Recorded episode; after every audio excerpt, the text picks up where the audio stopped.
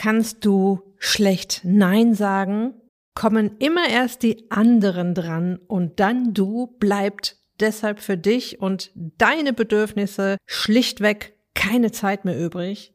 Keine Zeit, um dir zum Beispiel eine gesunde Mahlzeit zuzubereiten, keine Zeit zum Durchschnaufen, keine Zeit für Bewegung, geschweige denn für Hobbys, die dir gut tun. In dieser Episode hörst du ein spannendes Interview, das ich mit Dr. Ulrike Bossmann zum Thema People Pleasing geführt habe.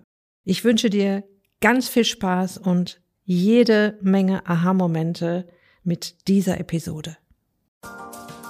Herzlich willkommen in der Podcast-Show Once a Week, deinem wöchentlichen Fokus auf Ernährung, Biorhythmus, Bewegung und Achtsamkeit.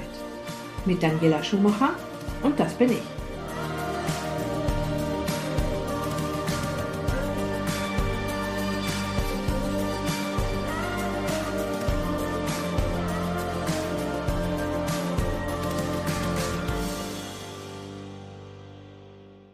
Okay, lass uns erstmal klären, was bedeutet People Pleaser? Was ist das für ein Ausdruck?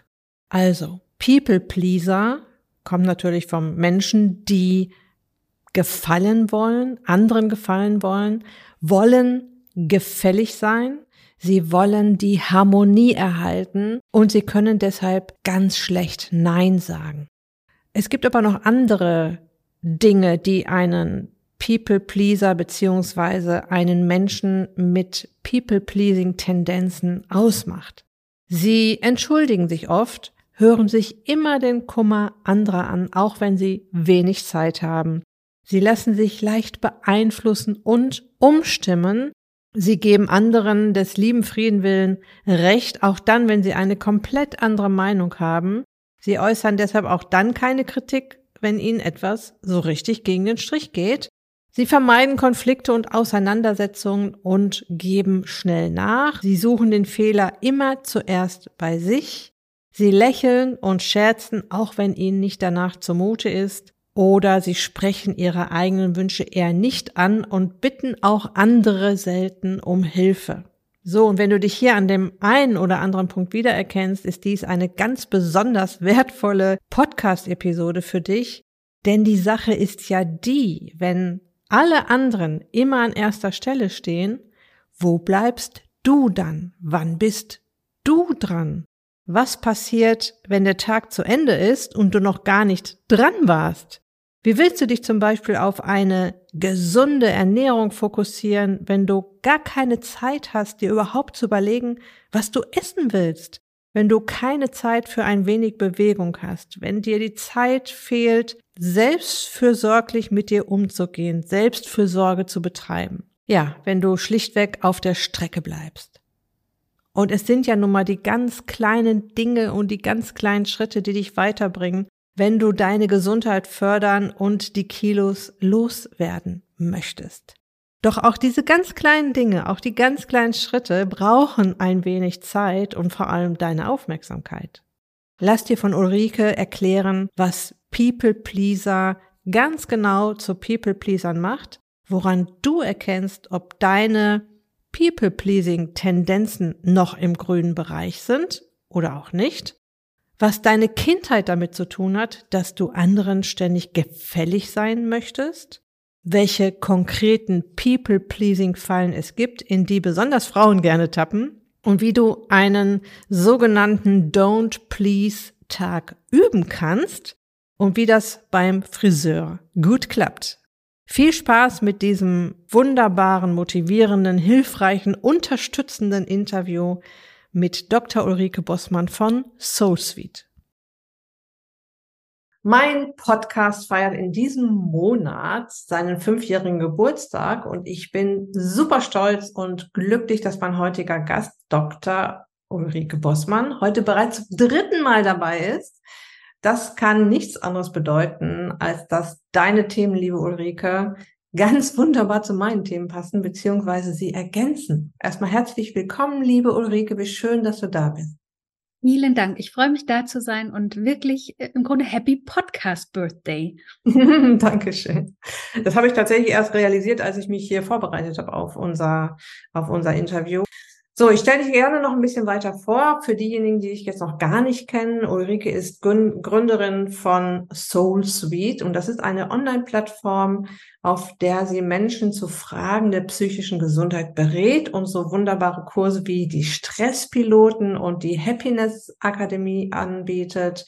Sie ist Diplompsychologin, ausgebildete systemische Therapeutin und hat eine mehrjährige Fortbildung in positiver Psychologie abgeschlossen und forscht zum Thema Resilienz der Widerstandskraft von Menschen und hat, Achtung, Achtung, ganz frisch ein wunderbares Buch zu einem Thema herausgebracht, das ich war so Feuer und Flamme sofort, als ich das erfahren habe, habe mir das sofort vorbestellt. Ich habe es natürlich auch schon hier und ich habe es auch schon gelesen. Ähm, das Buch heißt People Pleasing, raus aus der Harmoniefalle und weg mit dem schlechten Gewissen. Und liebe Ulrike, ich habe dich natürlich genau deswegen eingeladen, ähm, weil das so ein riesiges Thema ist bei meinen Teilnehmerinnen in meiner Community, wenn ich mit Frauen darüber spreche. Äh, es geht um dieses ähm, und es geht sich ja nicht nur darum, das müssen wir jetzt so ein bisschen auseinanderbröseln noch, dieses, ich kann nicht Nein sagen. Und ich habe auch schon eine Kundin, ähm, mit einer Kundin darüber gesprochen, die hat gesagt, bei mir ist es so, dass ich zum Beispiel in, in Diskussionen immer klein beigebe oder dass ich die Meinung des anderen einfach akzeptiere, obwohl ich eine komplett andere Meinung habe, das Leben Frieden will. Ja, geht da alles so in die Richtung. Das Wichtigste für meine Community, für meine Teilnehmerinnen, für meine Podcast-Hörerinnen ist, dass das ja auch ein Zeitthema ist. Ja, die kümmern sich ständig um alles und jeden, aber haben dann am Ende nicht die Zeit, sich um sich zu kümmern. Und das geht ja schon damit los, dass sie dann keine Zeit haben, sich zu überlegen, was esse ich denn heute? Es geht aber nicht nur um diese schlechten Nein-Sager. Ne? Es gibt ja ähm, da noch ganz viele verschiedene Facetten, was ein People-Pleaser sein kann, aber vielleicht können wir das einmal so ein bisschen auseinanderklamüsern. Was sagt dieses Wort People-Pleaser oder was möchtest du damit vermitteln, wenn du das auf deinen Buchtitel auch schreibst? Was ist ein People-Pleaser? Mhm. Gute Frage. Ich glaube, es ist wichtig, das zu klären, weil es noch nicht alle ganz selbstverständlich als Begriff kennen, auch wenn wir alle die Folgen kennen und äh, uns schnell, vor allem als Frauen, wiedererkennen. Also erstmal ist ja, wenn man es ins Deutsche übersetzen würde, People für Menschen oder Leute sozusagen und to please somebody, jemandem, jemand freundlich, hilfsbereit begegnen oder eben jemandem gefallen wollen. Also das heißt, du hast es schon ganz schön beschrieben. People Pleaser sind Menschen, die eben es anderen unbedingt recht machen wollen, die ganz viel Wert darauf legen, dass die anderen um sie herum sich wohlfühlen, die ganz viel für, für die Harmonie tun, die versuchen, möglichst Konflikten aus dem Weg zu gehen, kritische Momente zu vermeiden und ähm, ne, vor allem auch niemanden vor den Kopf stoßen wollen, Angst haben, Genau das, was du sagst, ne? Angst haben, dass sie andere enttäuschen könnten, dass andere verärgert sind. Und ich finde, wenn wir über People-Pleasing gleich noch sprechen, uns auseinanderdröseln, total wichtig zu kapieren, zwei Dinge. Nummer eins, also eigentlich am liebsten spreche ich von Menschen mit People-Pleasing-Tendenz statt People-Pleaser, weil das ist halt ein Verhaltensmuster und ein Denkmuster. Es ist jetzt nichts, wer wir sind. So, es ist mhm. jetzt nicht, ne, ich bin blauäugig und das ist unveränderbar, sondern es ist eben was, was ich tue. Das kann man auch zum Glück verändern. Ich finde, das ist das eine. Ähm, zweitens, es ist jetzt nicht eine Krankheit, nicht eine Diagnose äh, oder dergleichen, sondern ich glaube, was wichtig ist, ist, dass die meisten Menschen, die zum People-Pleasing neigen, die meisten Frauen im Kern wirklich ganz schön tolle Frauen sind, die freundlich sind, die hilfsbereit sind, die den, also was den anderen nicht egal sind, sondern die sagen, ich krieg mit, wie es anderen geht und ich nehme da auch Rücksicht oder die jetzt nicht eben egoistisch, ne, um jeden Preis ihr Ding durchdrücken müssen oder die auch mal sagen können, ja, also der Konflikt ist jetzt nicht so wichtig, dass ich den jetzt hier künstlich hochkochen muss. Und das ist was Tolles.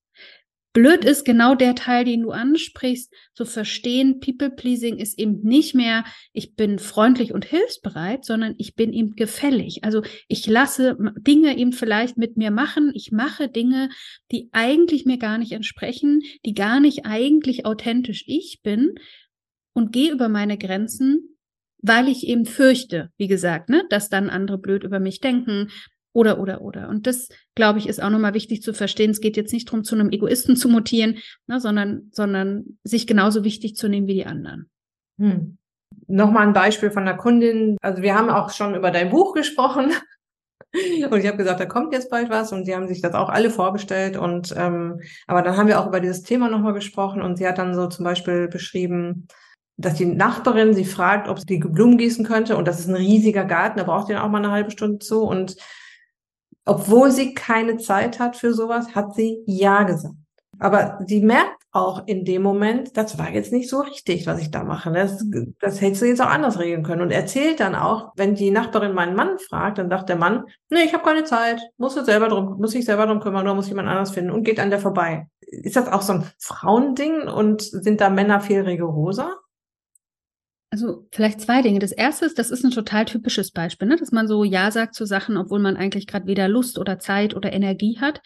Und ähm, davon gibt's ja zuhauf. Also Frauen werden auf jeden Fall diese Geschichten erzählen können, weil ja, Frauen neigen schon mehr zum People-Pleasing, als das Männer tun. Ähm, warum das so ist, können wir vielleicht gleich noch gucken. Und ich glaube, das ist wirklich das prototypisch das Beispiel. Ne? Das kann auch sein, ähm, die Eltern wollen, dass man noch vorbeikommt, aber eigentlich hat man irgendwie keine Zeit. Äh, auf Arbeit wird mal irgendwas gefragt oder kurz vor Feierabend fragt, kommt irgendjemand um die Ecke, will noch irgendwas und dann dehnt man seinen Feierabend aus.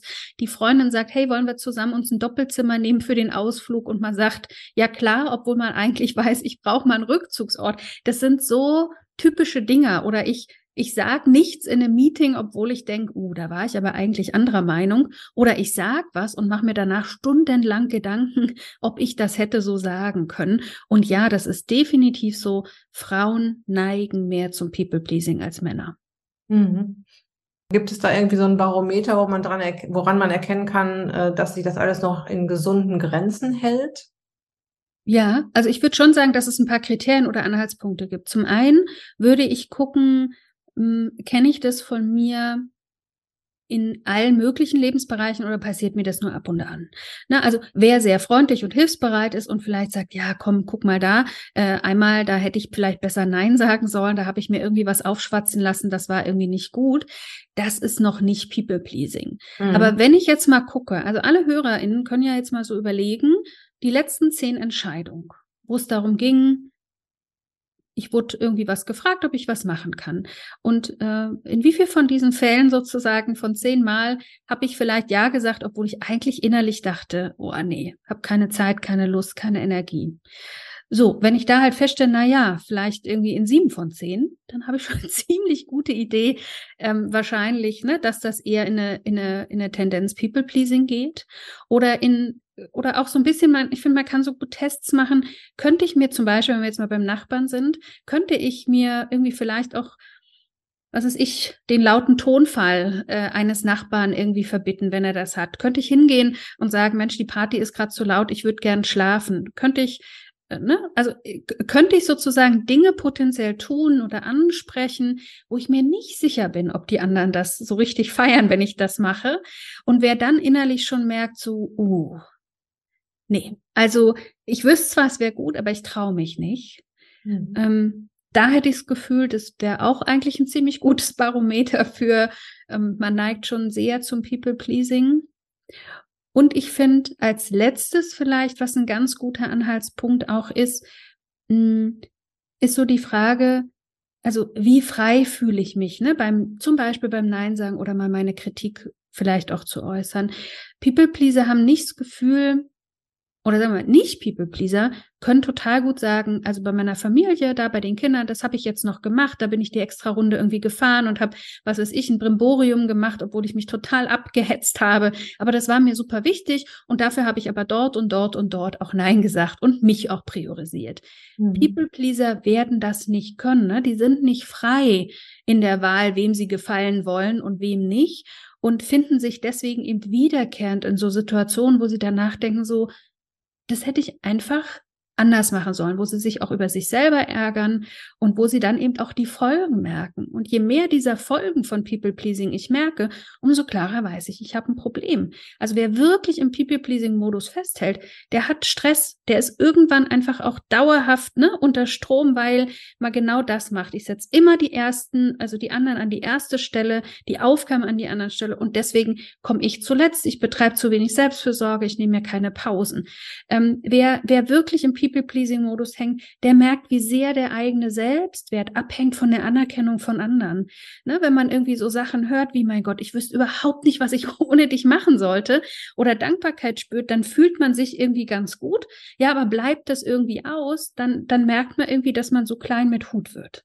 Mhm. Und ja, oder vielleicht auch, was ich auch typisch finde für Menschen im People-Pleasing-Modus, ist nicht so offensichtlich, aber das erlebe ich immer und immer wieder, ist, dass man irgendwann in Beziehungen innerlich so den, den Eindruck hat, die anderen schätzen mich nicht so. Und äh, das hat so zwei Dynamiken. Das eine ist, weil ich mich nie getraut habe, Kontur zu zeigen, nicht traue, mal was Kritisches anzusprechen, nehmen die anderen mich weniger ernst. Also ich werde gar nicht gefragt. Das mhm. ist natürlich irgendwie blöd für einen. Aber das andere ist, dass man irgendwann, wenn man so viel gibt, permanent sich um die anderen kümmert und deren Belange und selber immer zurücksteckt, dann passiert irgendwann, dass die anderen einem gar nicht genügend danken können dafür. Das heißt, irgendwann entwickelt sich dann auch so, so was passiv-aggressives oder eben so ein Ärger und das Gefühl so, ich reiß mir hier ein Bein aus und ne, du quasi kannst noch nicht mal Danke sagen. Oder an der Stelle fühle ich mich voll ausgenutzt, weil ich habe jetzt fünfmal vielleicht irgendwie dieses oder jenes gemacht und jetzt stelle ich einmal eine Bitte oder frage einmal und wenn dann die anderen von ihrem normalen Recht Gebrauch machen, vielleicht auch zu sagen, tolle Bitte, verstehe ich, kann ich nicht, ne, dann fühlt sich sofort total persönlich an. Und dieses Gefühl so, oh, dann, dann, da werde ich ausgenutzt, da bin ich auch dann eigentlich ärgerlich, aber traue mich nicht zu sagen, das stellt sich bei jedem People-Pleaser über kurz oder lang ein, weil sie hm. zu lange schweigen. Sehr interessant. Mhm. Ich habe noch eine Geschichte dazu. Mhm die Kundin sagte ähm, sowas wie, ich muss immer mit dem Hund gehen, ich äh, traue mich gar nicht, meinen Mann zu fragen, ähm, ob er das mal machen könnte, so in die Richtung. Und ähm, ich habe dann gesagt, was hältst du denn davon, wenn du ihn jetzt mal einen Abend nur fragst, nur einen einzigen Abend, ob er das für dich übernehmen könnte? Und das hat sie dann gemacht. Und was hat der Mann gemacht? Der ist mit dem Hund rausgegangen. Also die stellen sich das dann auch so schwer vor, da was zu verändern oder dass es überhaupt möglich ist, da was zu verändern, weil sie ja auch schon so, so, so drin sind in ihrer Schleife. Anderes Beispiel, ich mache immer die Urlaubsplanung. Ich muss das immer alleine machen. Ja. Total. Ja. Genau, und oft haben sie eben gar nicht gefragt. Wenn man dann fragt, wie oft hast du denn den anderen schon mal gefragt, ob der dir irgendwie da auch behilflich ist oder mit dem Hund rausgeht, ist ja genau das, weil ich eben Angst habe, für den anderen unbequem zu sein, dass er das doof findet und so weiter und so fort, frage ich nicht. Aber natürlich rechnet, also es geht gar nicht, dass man innerlich nicht irgendwann, wenn so ein kritischer Punkt kommt, aufrechnet. Das geht total lange gut, aber es ist so wie so ein bisschen, meine Eltern haben so eine Regentonne im Garten stehen, ne, wo das Regenwasser aufge, aufgefangen wird. Und das passiert ja trotzdem im Untergrund. Ne? Also jedes Mal, wenn ich vielleicht eine Grenze ihm nicht gesetzt habe, wenn ich über meine Grenze gegangen bin, wenn ich etwas gemacht habe, wo ich denke so, oh, eigentlich wäre jetzt auch gut, wenn wenn der andere auch mal was tut.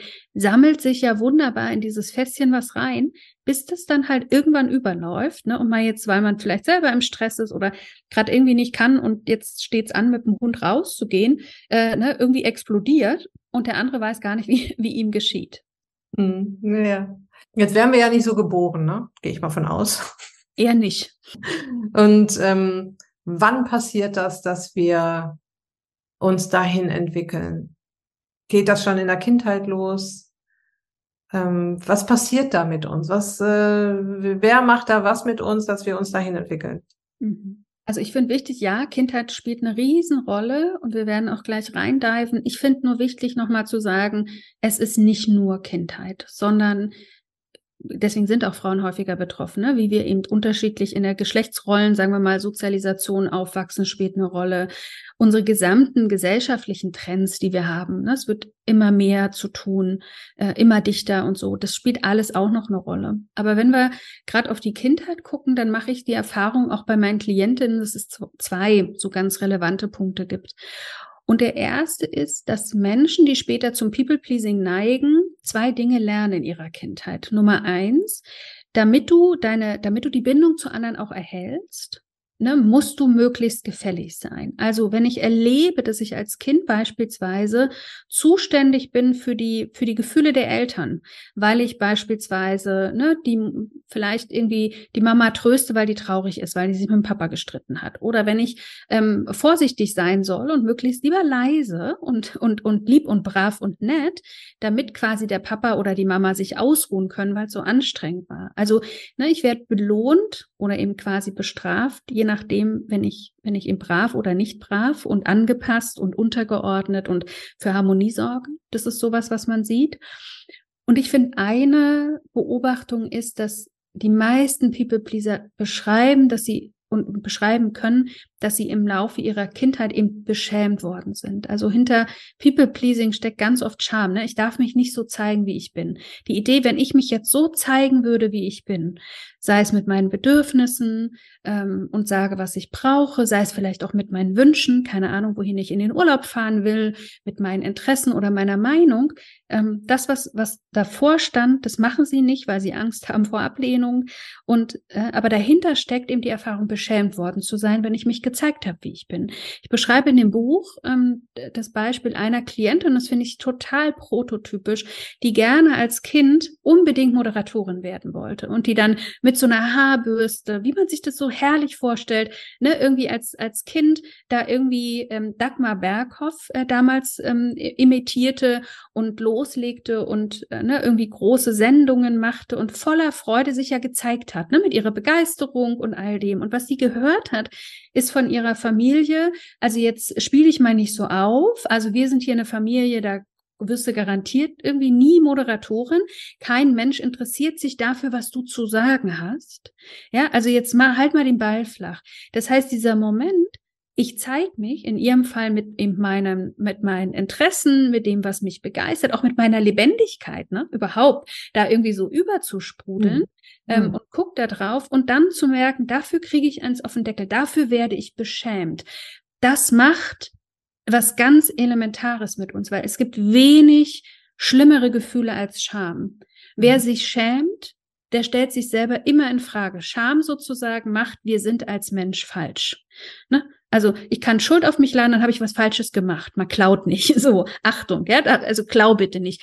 Aber eben Scham bedeutet, du bist ein schlechter Mensch, verschwinde. Und dann dementsprechend sozusagen ist ein Teil der Logik, wenn ich das natürlich erlebe und dann Gefahr besteht, dass mein Selbstwert ins Wanken kommt, weil ich nicht gut genug ne, in Augen der anderen bin oder Bindung verliere, dann ist das einzig Logische, so traurig es ist, ich stelle halt meins zurück. Und mhm. wenn ich dann ne, dazu noch erlebe, dass ich bestraft, sagen wir mal, werde, wenn ich nicht gut im Außen irgendwie alle meine Sensoren scharf stelle oder im belohnt werde dafür, mich besonders toll zu kümmern, mich besonders toll anzupassen, als Mädchen besonders lieb und brav und süß zu sein, ja, und vielleicht mal eins auf den Deckel kriege, wenn ich keine Ahnung, mein eigenes Spielzeug gern behalten will, statt zu teilen, dann ist Tür und Tor geöffnet für, für jede Art von People-Pleasing. Hm. Ganz schönes Dilemma, ne? Ganz schönes Dilemma. Ja, und auch finde es wichtig zu kapieren, dass, ne, das ist nichts, was man jetzt sich ausgesucht hat oder so.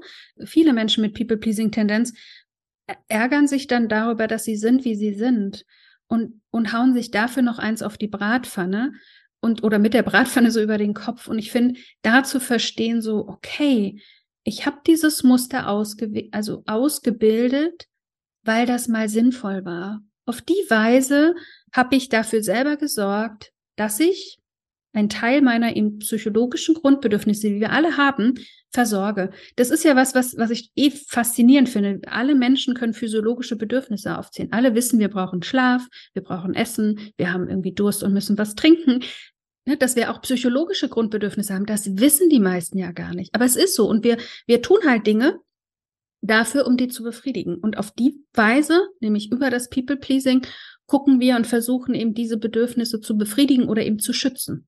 Mhm. Ich hangel mich ja auch hier in, in diesem Interview an deinem Buch so ein bisschen entlang. Und in deinem Umschlag steht so ein Überblick, äh, neigst du zum People-Pleasing? Und da sind eins, zwei, drei, vier, 16 Kärtchen, die man sich angucken kann. Da steht auch zum Beispiel, ich vergleiche mich oft. Ja, was hat denn jetzt das Vergleichen? Das habe ich mich dann so gefragt. Mit dem Thema People Pleasing zu tun? Also der Abgleich und die Perspektive ist im Außen.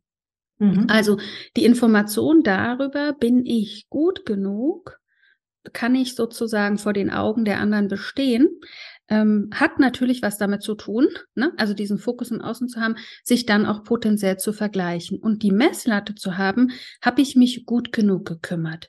Habe ich sozusagen auch gut genug gemacht? Habe ich es fehlerfrei genug gemacht? Habe ich es perfekt genug gemacht? Ist tatsächlich auch ein Faktor, den People Pleaser permanent im Blick haben. Ich nenne das im Buch ähm, auch gerade die Strategie ne, der, der sogenannten Überkompensation ist was total typisches. Ja, also People Pleaser, klar, die opfern sich auf. Das kennen ganz viele. Ich gehe über Grenzen, ich kümmere mich, ich sag nicht nein. Okay, Haken dran, würden die meisten sofort verstehen. Aber eben eine Strategie ist eben auch diese Überkompensation. Das heißt, ich strebe nach nach Perfektion, nach Fehlerlosigkeit, damit halt mich niemand potenziell kritisieren kann. Ne? Also das ist so ein Beispiel, ich weiß, dass irgendwie manche Klienten, die beschreiben dann, ich würde so gern was ansprechen, aber ich traue mich nicht und ich suche so lange nach der perfekten Formulierung. Und die finde ich aber nicht. Und weil ich so unsicher bin, sage ich es dann lieber gar nicht. Und es ist ja nichts anderes als das Vorbauen. Wenn ich die nicht perfekte Formulierung verwenden würde, dann könnte jemand ja anders sagen, also wie redest denn du mit mir? Das, also das geht ja gar nicht. Oder eben auch, was weiß ich, die perfekten Aufgabenerledigungen und sich fünfmal lieber nochmal Sachen irgendwie auch angucken. Oder im vorauseilendem Gehorsam ne, irgendwie schon 20 extra Runden noch drehen und Dinge erledigen. Ähm, da ist mal gefragt worden, ob man irgendwie hilft bei irgendwas und plötzlich macht man möglichst alles und nicht nur diesen kleinen Ausschnitt, ne, damit der andere eben einen nicht da kritisieren kann. Und, und das ist der eine Aspekt, dieses sich vergleichen. Also ich habe durch diesen perfektionistischen Maßstab natürlich einen Vergleich. Und das Zweite ist, dass eben wirklich der Selbstwert von People-Pleasern eben nicht unabhängig ist eben von ihrer Leistung und von der Anerkennung von anderen, sondern, sondern eben daran geknüpft ist. Ich fühle mich gut, ne, wenn andere mich brauchen, wenn andere mir das auch rückspiegeln, wenn ich merke, ich habe eine gute Leistung sozusagen für die anderen erbracht. Und wenn nicht, eben dann fühle ich mich entsprechend schlecht. Und weißt du, für all diese Dinge ist ja der Vergleich, sagen wir mal, psychologisch gesehen notwendig. Sonst hätte ich ja genau diese Information nicht. Und deswegen ist es für People Pleaser total typisch, dass sie sich auch vergleichen und in der Regel dann abwerten. Mhm. Gut, ähm, du hast dann ein Kapitel, ähm, das ist das vierte Kapitel, denk auch mal an dich, wenn, warum gute Vorsätze leicht gesagt, aber schwer umzusetzen sind. Finde ich auch ein super Satz. Und, und da ist dann eine Überschrift, das eigene Tun beobachten. Das ist ja jetzt quasi schon eine Übung, ne? Also was man da machen, was, wie man da jetzt rauskommen kann, auch aus der Nummer, ne? Mhm, total. Ja. Wie geht man da vor, wenn man das eigene Tun jetzt beobachten möchte? Ja. Ich glaube, was für viele Menschen mit People-Pleasing-Tendenz wichtig ist, ist eben zu kapieren, die, die, wir alle sagen ja auch solche Ratschläge, du gibst die, ich gebe die, äh, und sie sind auch gut gemeint, zu sagen, grenz dich an der Stelle mal ab, kümmere dich mal um dich und so. Und ich glaube, dahinterliegend ist erstmal wichtig zu verstehen, es ist deswegen nicht so also leichter gesagt als getan, weil eben dahinter das Dilemma steht. Ne? Nämlich, ich habe nur eine begrenzte Zeit.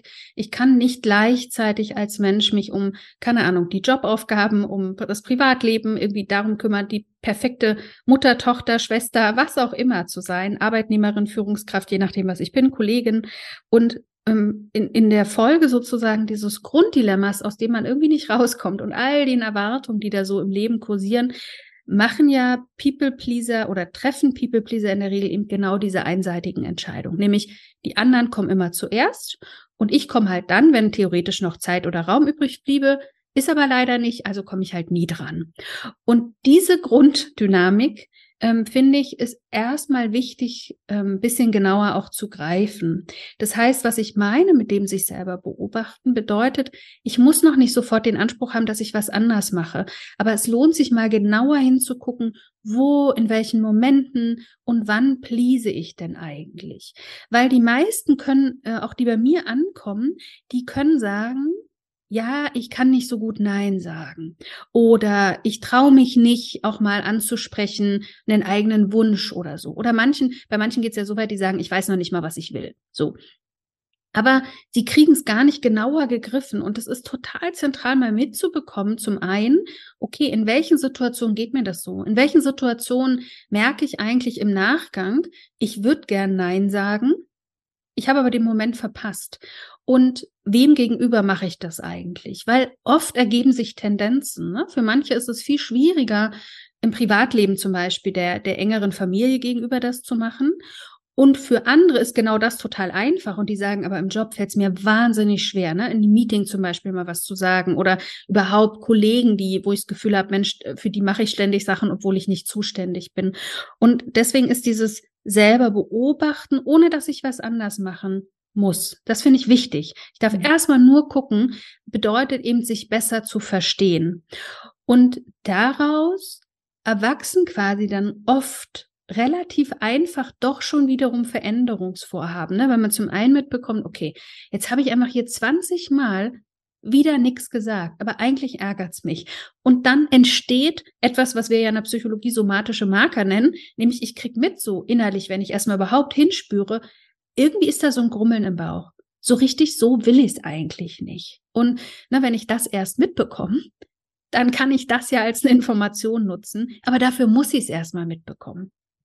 Ja, du beschreibst genau die Situation, die ich auch immer mitkriege. Und ich habe letztens einen super Spruch dazu gehört von einer ähm, Kundin, die da auch an sich gearbeitet hat und die, äh, der, der Spruch kennst du bestimmt, nicht mein Zirkus, nicht meine Affen. Ja, und ich finde da wichtig, ähm, dass man, dass man es bewusst wirklich reflektiert, weil, also was ich ja gern möchte, ist, dass People Pleaser raus aus dem Muster kommen. Und das heißt nicht die Gegenwehr. Ich erlebe manchmal, dass People Pleaser dann sagen, so, keine Ahnung, äh, ja, bei der Nachbarin Beispiel tatsächlich von einer, die ist irgendwo eingezogen äh, in eine neue Wohnung und beschrieb, die Nachbarin oben drüber hätte sich halt ne, an die völlige Ruhe da erstmal so gewöhnt, die natürlich bei einer leeren Wohnung da war und stand plötzlich ständig vor der Matte und hat sich dann irgendwie da beschwert. So. Und am Ende quasi war diese Frau stolz darauf, dass sie äh, ihm der Nachbarin nicht mehr die Tür geöffnet hat und sich nicht mehr erklärt hat. Oder so wie du sagst, in einer anderen Situation, die sagt, also ich ziehe mich jetzt hier mal völlig raus, nicht mein Zirkus, nicht meine Affen. Und das ist, wenn ich es als bewusste Strategie mache, wunderbar. Meine Erfahrung ist nur, dass manchmal es quasi genau die Konterdynamik ist. Ne? Also es ist auch ein Rausgehen zu sagen, nee, also jetzt habe ich hier so lange alles mit mir machen lassen. Jetzt quasi braucht mir mal gar keiner mehr kommen.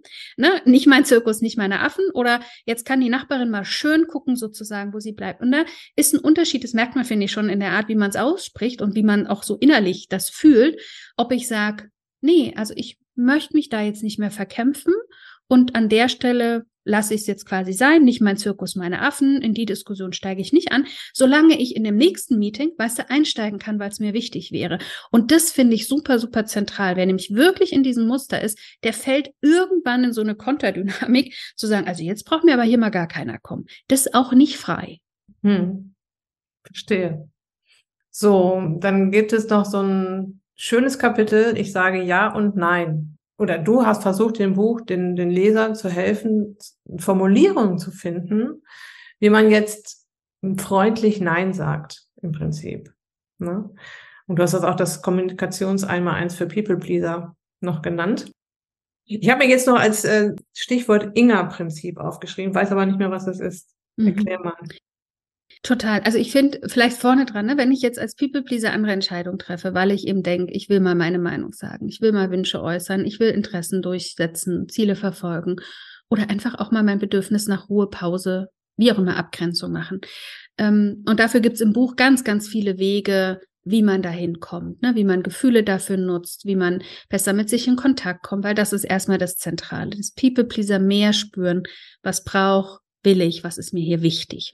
Und wenn ich das aber tue, dann ist es genauso, wie du sagst, dann wird das nach außen durch ein anderes Verhalten sichtbar werden. Dann werde ich mich an irgendeiner Stelle abgrenzen oder dann will ich vielleicht meine Meinung sagen, ohne jemand vor den Kopf zu stoßen. Und dafür gibt es eine ganze Reihe an Formulierungen und das Inga-Prinzip ist eine Möglichkeit, wie man konkret Nein sagen kann.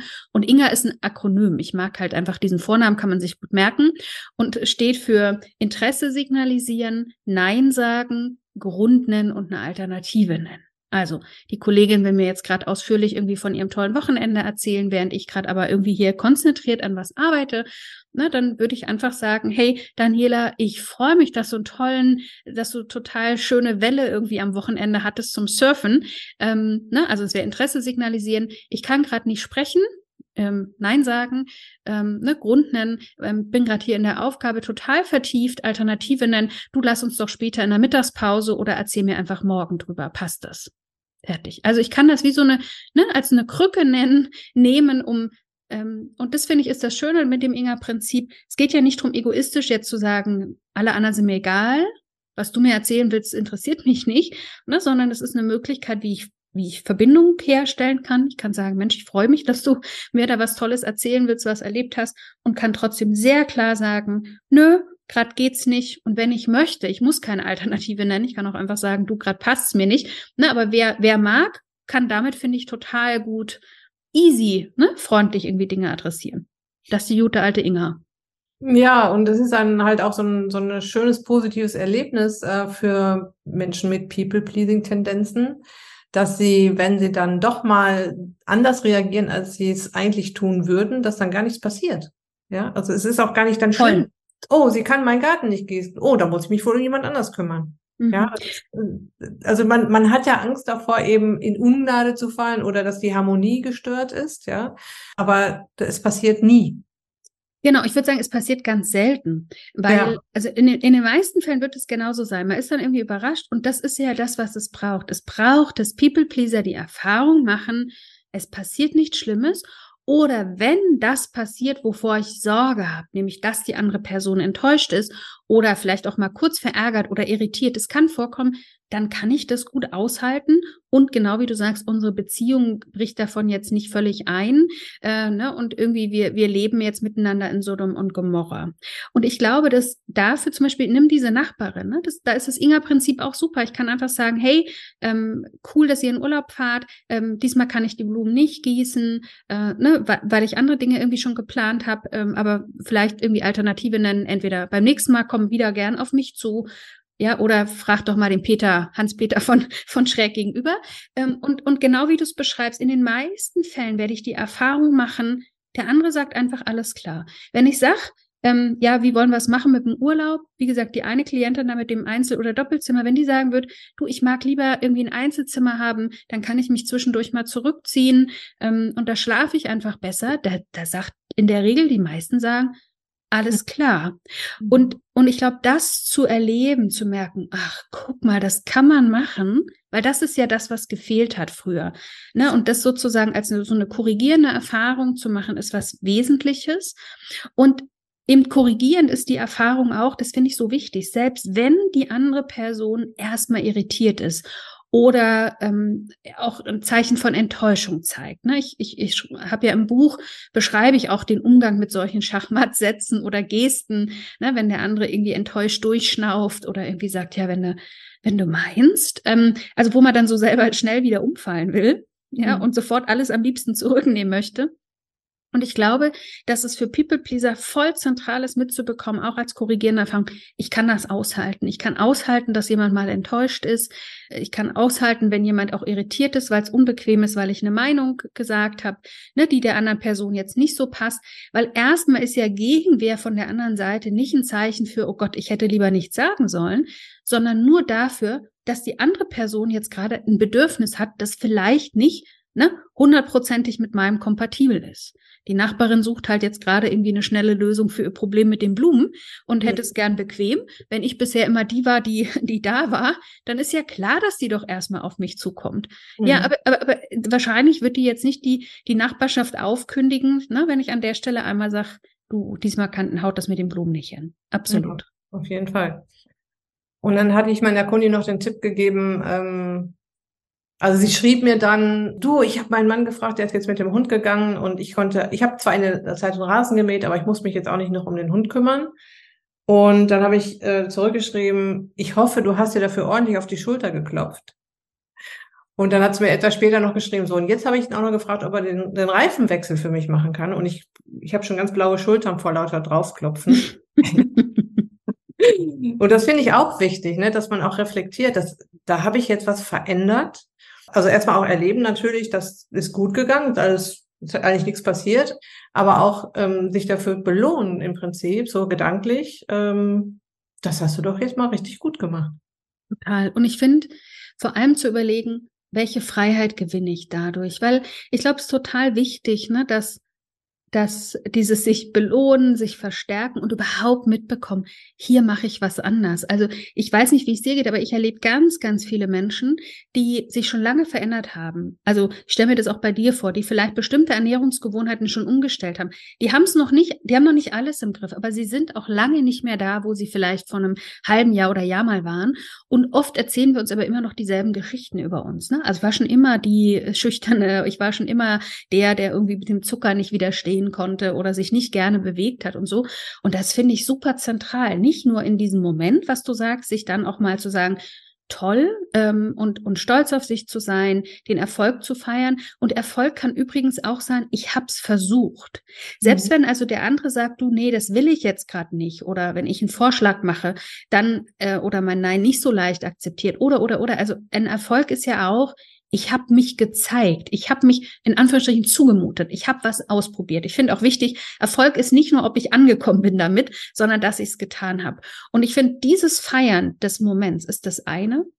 Ähm, und überhaupt eine Art von Selbstwertschätzung übrigens zu entwickeln und mehr ein Gefühl zu bekommen für, ne, so wie ich bin mit meinen tollen Seiten und meinen auch ein bisschen schrulligen, makligen Seiten. Das ist alles okay, ist ja eh ein wichtiges Thema.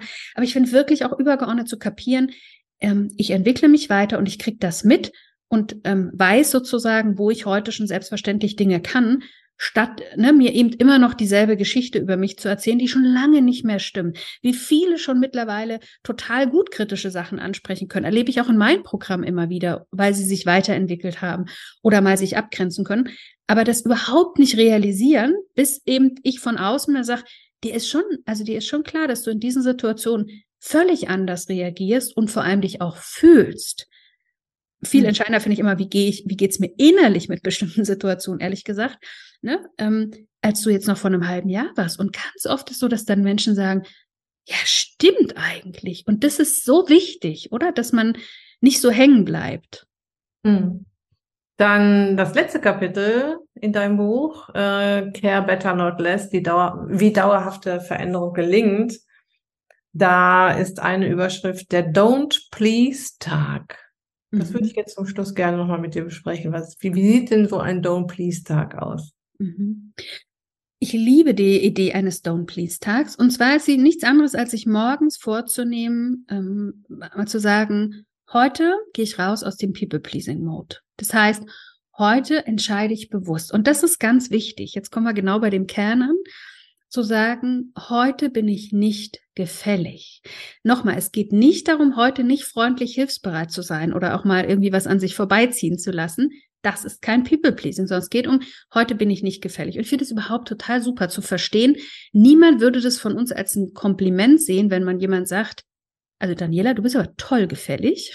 Da merken wir alles, wollen wir nicht. Ist kein Kompliment und keine, keine Plakette, die wir kriegen wollen.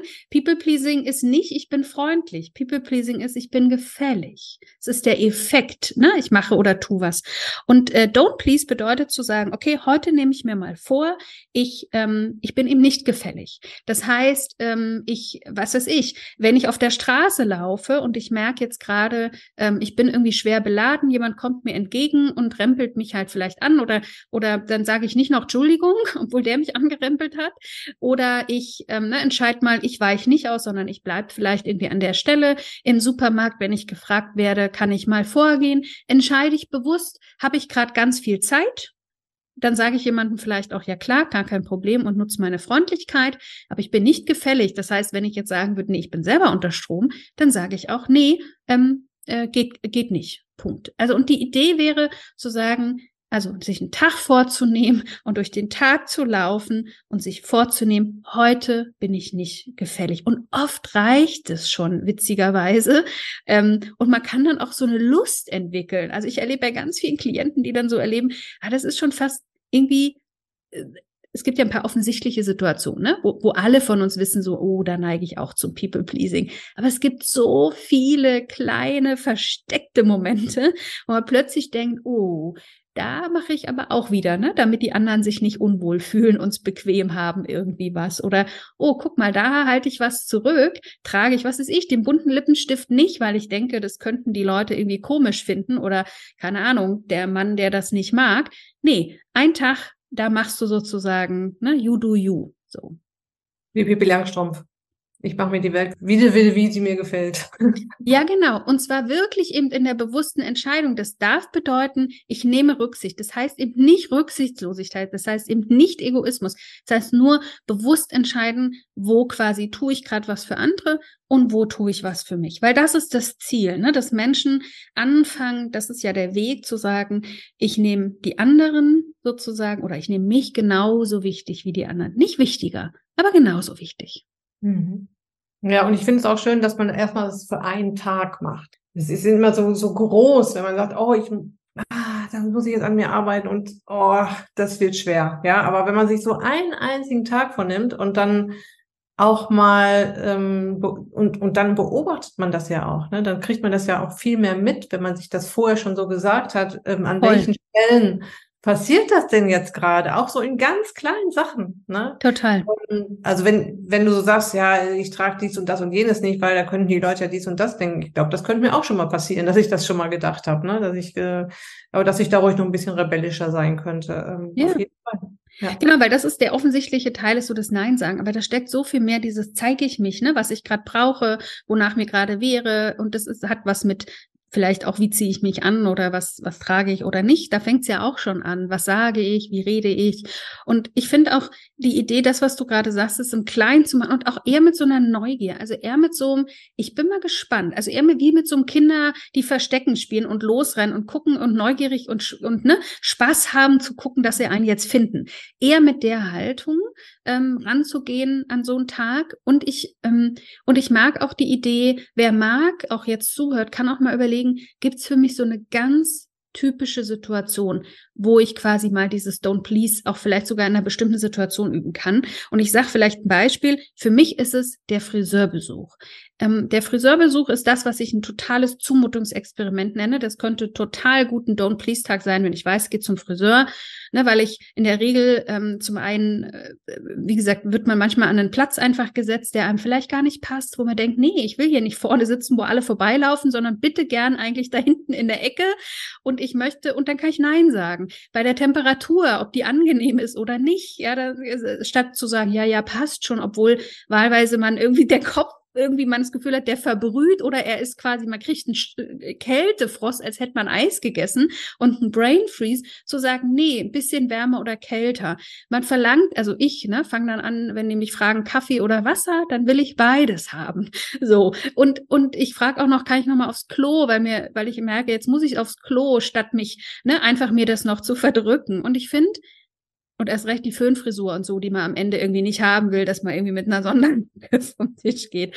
Und, und ich bin mir sicher, die meisten HörerInnen haben so eine Situation, die jetzt nicht so schlimm für sie ist, ne, wo man sagt, oh Gott, also ist jetzt nicht äh, die, die persönlich betroffenste Situation, aber wo man so merkt, stimmt eigentlich, wenn ich mir mal diesen, diesen Moment herhole, dann neige ich voll zum People-Pleasen in diesen kleinen Sachen. Und diese kleine Einzelsache ist ja keine Katastrophe. Ich kann all das machen beim Friseur.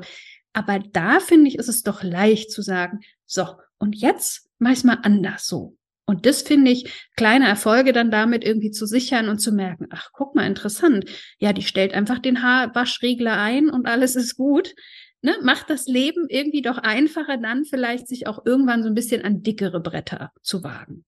Ja, ja, auf jeden Fall. Also das ist eine, ein super Tipp. Ähm, erstmal so mit kleinen, mit kleinen Situationen, auch mit Menschen, die einem jetzt nicht ganz so wichtig ist, ne, äh, sind, ähm, zu, zu beginnen. Und die Situation, die Situation, die du gerade bei Friseur beschrieben hast, kenne ich alle. Ja, wie oft ich da auch schon gesagt habe, äh, ja, passt und äh, alles gut. Aber das mit dem Föhn hinterher, das, das habe ich, das bei jedem Friseur, wo ich auch neu reinkomme, ist das immer die Grundvoraussetzung, dass ich keine geföhnten Haare habe, die ich selber machen. ja. ähm, äh, und es gab auch schon Friseure, die dann gesagt haben, das machen wir nicht, ja, dann bin ich da nicht hingegangen. Ne? Also Äh, aber so hier mit heiß und kalt und so, dass man da auch schon mal so, ach ja, komm, lass, äh, damit ich jetzt ja nicht noch abmühen muss mit der Temperatur, lassen wir das einfach mal so unangenehm, wie es gerade ist. Genau. Und es wäre ja auch in Ordnung, wenn man es bewusst entscheidet, wenn ich sage, komm, die arme Frau, der geht's heute irgendwie hier wahrscheinlich eh schon drunter und drüber, ist vollkommen fein für mich irgendwie, aber dann, das ist ja was anderes. Dann, dann hader ich damit auch nicht, dann muss ich danach auch nicht irgendwie denken über mich, mein Gott, also nie sage ich irgendwas, sondern dann bin ich auch fein damit, weil ich es halt bewusst entschieden habe, ne? Irgendwie zu sagen, so, jetzt nehme ich halt mal die verbrühte Kopfhaut, macht ja nichts, aber dafür hatte sie es gut. Oder eben doch nicht. Ah, ja, also über das Friseurthema könnte ich jetzt noch eine Weile reden. Da fallen mir noch ein paar Geschichten ein, aber egal. ähm, ja, also Ulrike, also das war, das war ganz viel Input mal wieder von dir und vor allem auch sehr viele Impulse und Lösungsansätze. Richtig, richtig klasse. Ich bin total happy mit diesem Interview und äh, ich weiß auch, dass meine Kundinnen und Zuhörerinnen und äh, wer auch immer hier reinhört, ähm, glücklich sein wird mit den ähm, mit dem Ergebnis, dass was wir hier quasi geschafft haben, dass wir hier auch so eine kleine Anleitung mitgeben, was man da jetzt mal so in kleinen Schritten schon mal tun kann. Ne? Bevor ich dich ähm, verabschiede, du hast mir gerade im Vorgespräch erzählt, dass deine Workshop-Reihe No Mess with Stress also kein Ärger mit dem Stress ähm, demnächst wieder startet. Ich weiß, dass das eine richtig coole Workshop-Reihe ist. Magst du mal ganz kurz erzählen, was da passiert und ähm, wie man sich da anmelden kann? Super, super gern. Genau, weil das ist erfahrungsgemäß, ne? Wer, wer People-Pleaser ist, der hat irgendwie echt mehr Stress und die meisten jenseits von People-Pleasing auch. Deswegen, genau, das ist eine dreiteilige Workshop-Serie, also drei auch Live-Workshops mit mir, wo wir im ersten Workshop gucken, wie bedenklich ist eigentlich der Stress, weil bisschen gestresst sind alle und die Frage ist ja, ist es schon bedenklich, muss ich was machen oder kann ich mhm. mich erstmal entspannt zurücklehnen, finde ich eine wichtige Frage. Im zweiten Workshop gucken wir so auf die zwei Hebel der Stressbewältigung, die eben für uns alle Menschen gelten. Und vor allem finden wir heraus, welcher der wichtigere für einen persönlich ist, damit man einfach nicht an der falschen Stelle ansetzt. Mein, meine Erfahrung ist, viele Menschen machen was, setzen Tipps um, aber eben leider machen sie genau das Falsche, was sie deswegen nicht voranbringen. Und im dritten gucken wir ähm, jenseits dieser gesamten Tipps, was ist eben, welche Fehler sollte ich nicht machen und was braucht es eigentlich, um wirklich langfristig den Stress zu ne, bewältigen und zu verändern und nicht eben immer nur mal so im akuten Moment mal kurz irgendwie den Brand zu löschen und mal für so einen kurzen Moment irgendwie durchzuschnaufen.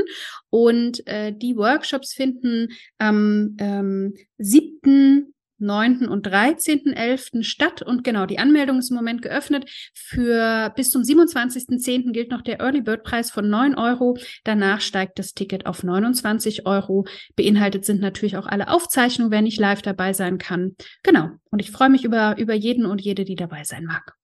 Ja, super. Also erstmal ist das natürlich ein, ein sehr schöner Preis erstmal, neun Euro für so viel Inhalt und so viel Input und dann auch noch von dir. Ähm, werden wir auf jeden Fall hier verlinken und werden wir hier, ähm, werde ich auch mein, äh, meiner Community auf jeden Fall mitteilen, dass der Workshop wieder stattfindet, werde das auch mit Newsletter versenden, ähm, weil ich weiß, dass du da eine unfassbar gute Arbeit machst ähm, und dass die Teilnehmerinnen da so viel mitnehmen in diesen, in dieser Workshop-Reihe und das Stressthema zieht sich ja durch unsere Gesellschaft. Ja, also eigentlich müsste, müsste der Raum ja, müsstest du für, für 5000 Leute dann Raum äh, suchen bei Zoom, damit das auch mit auch alle reinpasst. Absolut. Und genau. durch Corona ist nicht weniger geworden, sondern mehr.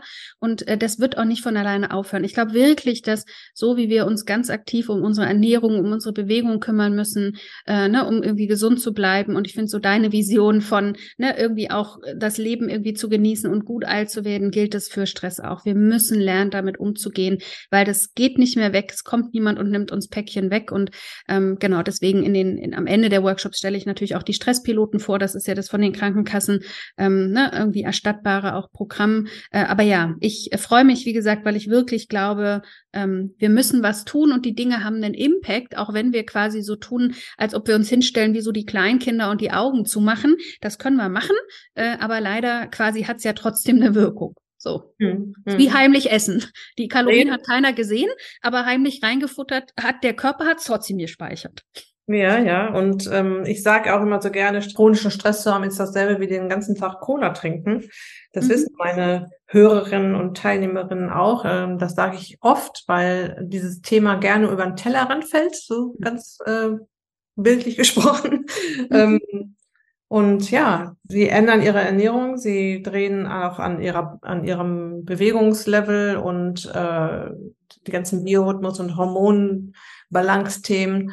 Aber das mit dem Stress, das fällt immer wieder hinüber. Ja, oder beziehungsweise das, was man dann dafür tun kann, nämlich achtsamer und selbstfürsorglicher mit sich umzugehen. Ne? Ja, gute Routinen aufzubauen. Absolut. Hm. Liebe Ulrike, vielen Dank für deine Expertise, für deine Zeit. Und danke, dass du in der ähm, fünf Jahre Jubiläumswoche hier bei mir bist. Und ich werde dich ganz sicher auch wieder zu einem tollen Thema einladen. Fürs, für heute sage ich erstmal Danke und Tschüss. Vielen Dank für die Einladung. Danke dir. Bye bye. Bye bye. Okay, ich hoffe sehr, dass du jetzt jede Menge mit dem Begriff People Pleaser anfangen kannst. Und ich hoffe vor allem sehr, dass wenn du in diese Muster immer wieder reinfällst, dass du dir mit diesem Interview mit Ulrike jede Menge Impulse, Ideen, Anschubser abholen konntest, um da in eine ganz andere Richtung zu gehen. Ich habe es zu Beginn gesagt, es hängt am Ende auch damit zusammen, dass du für dich Zeit gewinnst, um dich wieder mehr um dich selbst zu kümmern. Sei es um deine Ernährung, deine Bewegung, dein Biorhythmus, dein Lifestyle an sich. Und ich stelle es halt bei meinen Teilnehmerinnen oft fest, dass es genau an dieser Stelle hakt, dass sie eben dadurch, dass sie nicht Nein sagen können und dadurch, dass sie immer erst die anderen an erste Stelle stellen und sich ganz zum Schluss, dass da dann am Ende die Zeit fehlt, sich um sich selbst zu kümmern, was natürlich fatal ist, wenn man jetzt auch in Veränderungsprozesse gehen möchte. Ulrike hat ja die Workshop-Serie No Mess with Stress übersetzt, so ähnlich wie kein Ärger mit dem Stress.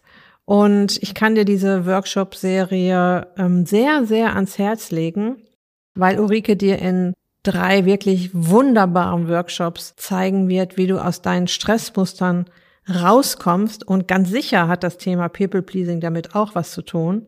Die Workshop-Reihe findet Anfang November statt. Ulrike hat die Daten gerade erwähnt. Zurzeit gibt es noch Frühbuchertickets für 9 Euro, später als Normalbucher zahlt zu 29 Euro.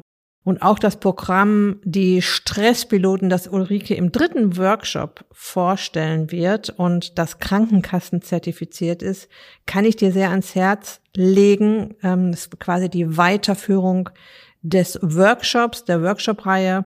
Ich habe das Programm selbst schon mitgemacht und ich kann dir bestätigen, dass Ulrike diesen von ihr persönlich begleiteten Online-Kurs mit Herzblut erstellt hat und dass du wirklich Ergebnisse erzielen kannst, wenn du in die Umsetzung kommst. Das ist natürlich immer die Grundvoraussetzung dafür, Veränderungsprozesse anzustoßen, in die Umsetzung kommen.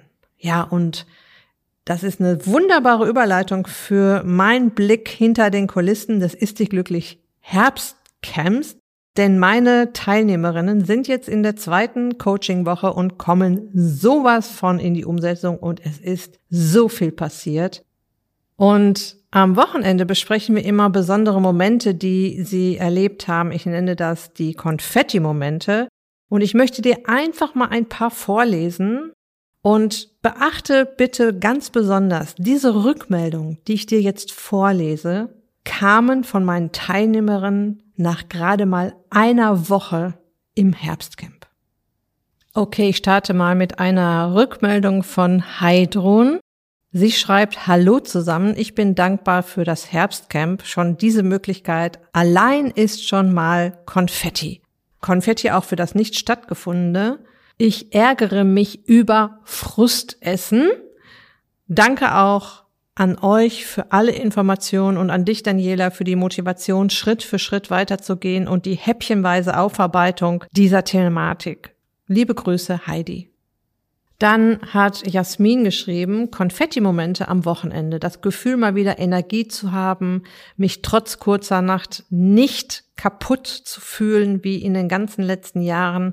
Energie für Selbstfürsorge und sogar Haushalt übrig zu haben nach einer arbeitsreichen Woche. Ein irre gutes Ergebnis.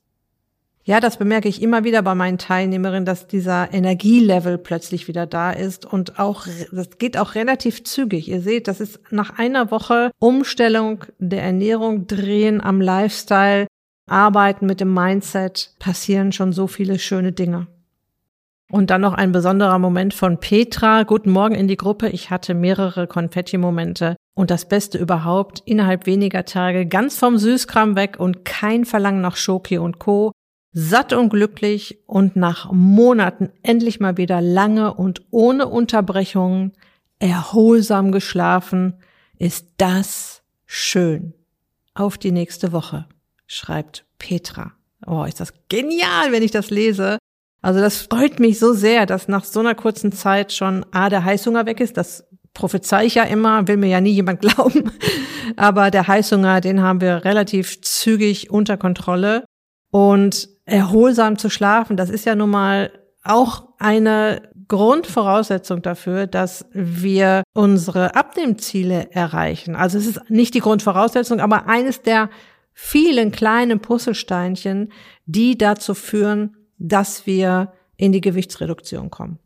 Und dann noch ein Konfetti-Moment von Anja. Es ist Wahnsinn, wie leicht ich momentan auf Süßwaren jeglicher Art verzichten kann. Ich kann euch nur beipflichten, dass mich die süßen Regale nicht tangieren. Mir geht's super und ich bin richtig stolz auf mich. Danke auch für eure Unterstützung hier und im Coaching. Die Gruppe hilft doch sehr. Gemeinsam bekommen wir das hin. Yes! Ja, und ich werde euch an dieser Stelle gerne immer wieder einen Blick hinter die Kulissen des Ist dich glücklich Herbstcamps geben. Und falls du auch Lust hast, deine ganz eigenen Konfetti-Momente im Ist dich glücklich Coaching zu feiern, nach dem Herbstcamp ist vor dem Wintercamp. Das Ist dich glücklich Gruppencoaching findet ja tatsächlich nur zweimal im Jahr statt, im Herbst, jetzt gerade mit dem Herbstcamp und zu Beginn des neuen Jahres das Wintercamp. Mein Tipp ist, lass dich kostenlos und unverbindlich auf der Warteliste registrieren und verpasse keine Infos mehr. Die Türen gehen ja immer nur für einen Moment auf, paar Tage und dann sind sie geschlossen und dann kommst du halt nicht mehr rein und du hast den Termin verpasst, obwohl du vielleicht eigentlich Interesse hast und dich von mir unterstützen lassen möchtest. Interessentinnen auf der Warteliste werden bereits ein paar Wochen vor dem offiziellen Start schon ein wenig von mir an die Hand genommen, egal ob sie dann buchen oder nicht. Du kannst also nur gewinnen, wenn du auf der Warteliste zum Ist dich glücklich Wintercamp 2024 stehst. Das Wintercamp startet offiziell im Februar. Es wird aber auch wieder ein interessantes Frühbucherinnenangebot geben. Und für die Frühbucherinnen geht es dann im Januar los. Ja, und falls ein Gruppencoaching nichts für dich ist oder du so lange gar nicht mehr warten möchtest, aktuell vergebe ich noch zwei VIP-U Einzelcoaching-Plätze im November. Das sind auch die einzigen beiden Plätze, die ich noch vergebe in diesem Jahr. Und die Links zur Warteliste oder zum Einzelcoaching, die findest du natürlich wie immer in den Show Notes auf der Beitragsseite zu dieser Episode oder auf daniela-schumacher.de. Okay, das war es jetzt für heute. Ich wünsche dir noch eine ganz wunderbare Restwoche. Lass es dir gut gehen, pass auf dich auf, bleib gesund, ist dich glücklich, deine Daniela.